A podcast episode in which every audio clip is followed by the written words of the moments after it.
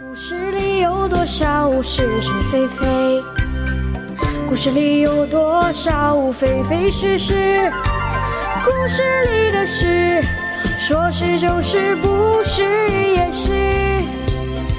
故事里的事，说不是就不是，是也是。朋友们，今天呢，我看到一篇文章，我认为不错的文章，虽然不是普世价值，啊，却是很有现实的意义。于是呢，我就拿来分享给大家。这个文章的题目啊是“马云失声二十四天后，王健林清空海外资产”。以这个为背景，作者发出这样的感慨：这人呐，别总以为自己稳了。这个文章是署名叫剑南说啊，他是就是叫剑南啊这样一个议论。那我也不知道剑南呃呃这位先生是谁，咱们呢？啊，借用他的文章也说一说啊，看看看他是怎样评论这些事的。他说啊，距离马云被约谈已经过去二十四天了。这二十四天内，除了蚂蚁金服暂缓上市之外，在网上很难再看到有关马云的段子、鸡汤和演讲了。而在马云被约谈后的第二天，在这样一个时机，这样一个新闻的出现，让人感觉颇有些玩味。首富，这是曾经让人就是魂牵梦绕的称号，在这些年里，首富之名渐渐的成为一个诅咒，成为了一个。富豪们谈虎色变的话题。上一个受影响的就要数王健林了。曾经的他，因为王思聪，因为众多儿媳，因为一个亿的小目标，差点成为了流量明星。可是后来，因为一个众所周知却又不可描述的原因。万达逐渐从房地产一线撤退。十一月二十五日，从万达传来这样一个新闻：这个万达从二零一三年就开始筹备的海外地产布局，就在今天彻底拉下了帷幕。有人评论：曾经雄赳赳、气昂昂，现在是断臂自救。但其实万达并不是在断臂，也不是跑路，而是听话了。确实，无论是马云还是王健林，他们都曾在各自领域称霸一方，也都在各自的年会上所向披靡。可是，当权力和财富的光环加深，他们骑虎难下。他们也很难再保持最初的清醒，而他们最忘了一件事，就是英雄无法造时势，只有时势造英雄。咱们看这个，第一，离了平台，你以为你是谁呀？二零二零年底，中国有位著名的罪犯即将刑满释放。他就是芮成钢，这个曾经被命运眷顾的宠儿。他是国务院发展研究中心国际技术经济研究所最年轻的一位客座研究员。二十四岁的他采访过国家首脑、商业精英多达两百位，那些我们普通人只能在电视上看到的精英，成了芮成钢生活中的常客。二十八岁的他被耶鲁大学校长亲自提名，成为耶鲁史上最年轻的世界学者。他还发表了请星巴克从故宫出去一玩，一夜之间引起舆论的沸腾。他在文中的提议最后成了当年两会的议案内容，而星巴克也最终撤出了故宫。芮成钢这个名字至此从行业内传到了街头巷尾。可以说，三十岁的芮成钢真的没有品尝过什么叫失败。可是，二零一四年七月十一日，芮成钢被传出。被检方带走。那时距离他在 G 二零峰会上向奥巴马代表亚洲提一个问题，只有四年光景。曾有人回忆自己与芮成钢的交集：芮成钢在饭桌上三句话不离自己的人脉，每每聚会必回忆与克林顿的饭局。与之讨论全世界如何携手战胜金融危机。美剧里有个纸牌屋，哎，它里边有句话说：“当你接近权力中心时，会以为自己是其中一份子，但到头来你会发现，你真的不是。”就像电视剧《乔家大院》里的孙茂才。原先穷困潦倒，一度乞讨为生，后来投奔乔家，为乔家的生意立下了汗马功劳。随着乔家的生意蒸蒸日上，孙茂才认为自己劳苦功高，屡次中饱私囊，最后被赶出了乔家大院。当他投奔乔家的死对头钱家时，钱家的一番话才让他幡然醒悟。钱家人告诉他：“不是你成就了乔家的生意，而是乔家的生意成就了你。”这想起白岩松说过的一句话：“让一只狗天天上央视，就能变成名狗。”但要知道，没了央视的平台，很可能不用多久。他就会变回土狗。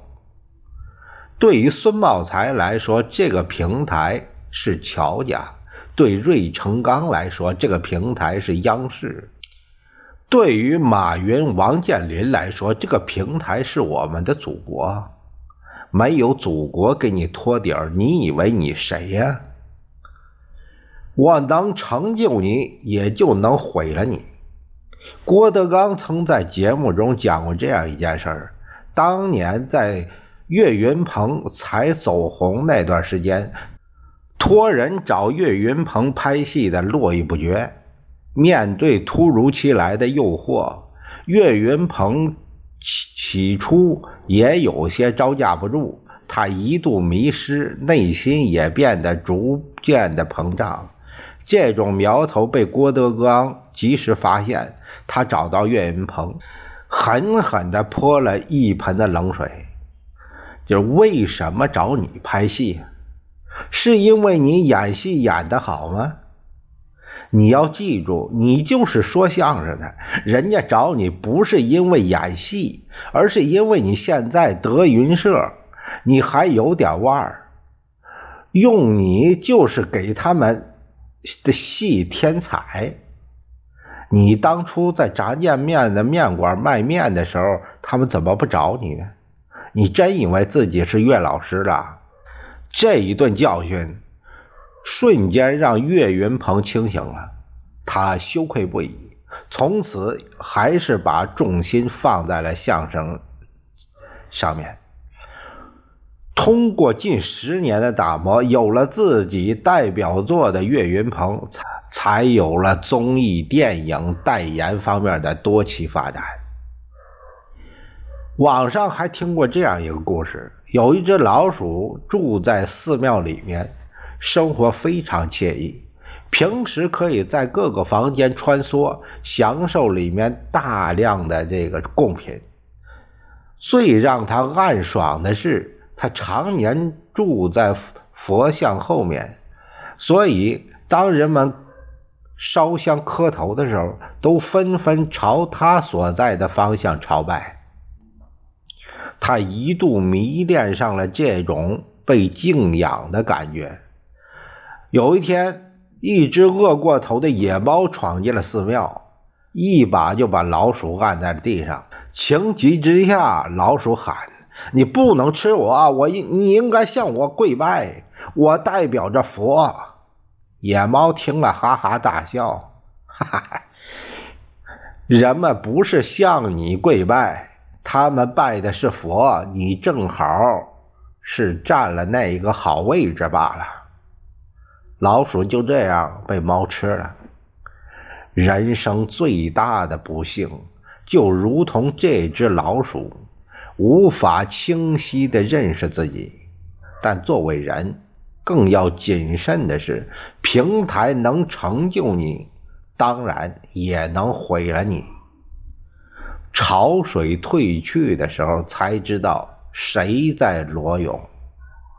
在《老友记》中的菲比，曾是个金融女强人。他一直觉得自己是公司不可或缺的人物，忙起来他连抽支烟的功夫都腾不出来。他怕影响自己分分钟就几百万的生意。但一次意外手术，让他重新认识了自己。在住院的期间，他一度以为公司会因为他的缺席而一团糟。他也有些揪心，也有些成就感。他放不下公司的业务，偷偷跑回公司，却发现公司依旧灯火通明，没有因为他的离开而紊乱。有段话说得好。如果你拥有财富，别人崇拜的只是你的财富，不是你；如果你有权利，别人崇拜的只是你的权利，不是你；如果你拥有的是美貌，别人崇拜的只是你一时拥有的美貌，不是你。而当这一切过了保质期，你就会见识到世态炎凉。著名导演英达的父亲英若诚讲过这样一个故事：从小，英若诚出生在一个大家族，每次吃饭都几十个人围坐在一起。有一次聚会，英若诚突发奇想，他躲进那一个柜子，他盼望着大家发现他不在，会担心。会乱作一团，然后他再从柜子里跳出来，吓所有人一跳。结果让他大失所望。从他藏进柜子到最后聚会结束，没有一个人发现他缺席。当所有的人酒足饭饱之后，他默默地从柜子里出来，对着残羹剩饭填补了几口。那天开始，他明白这样一个道理：人呐，永远别把自己看得太重要，否则就会大失所望。这个故事啊，好像是演绎的版本。我曾经好像有一个外国版本也是这样，咱们就不考究这一点了。呃，就像杨绛所说的那样，当你身居高位。看到的都是浮华春梦，当你身处卑微，才有机缘看到事态真相。也只有在潮水退去的时候，才会知道谁一直在裸泳。你可能成功一时，但你不可能成功一辈子。所以人呐。别被一时的成绩迷惑，更别忘了，鱼没有了水会死，水没有了鱼清澈。最后，把这段话送给大家，就是别把运气当才华，也别把平台当本事，有志而气和，思为大志；有才。而性缓，方为大才。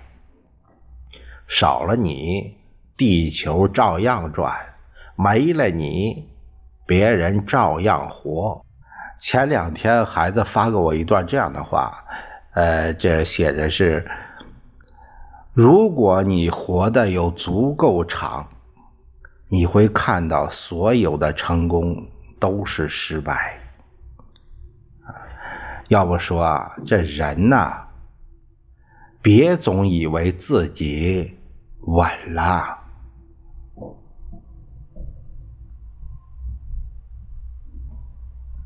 故事里有多少是是非非？故事里有多少非非是是？故事里的事，说是就是，不是也是。故事里的事，说不是就不是，是也不是。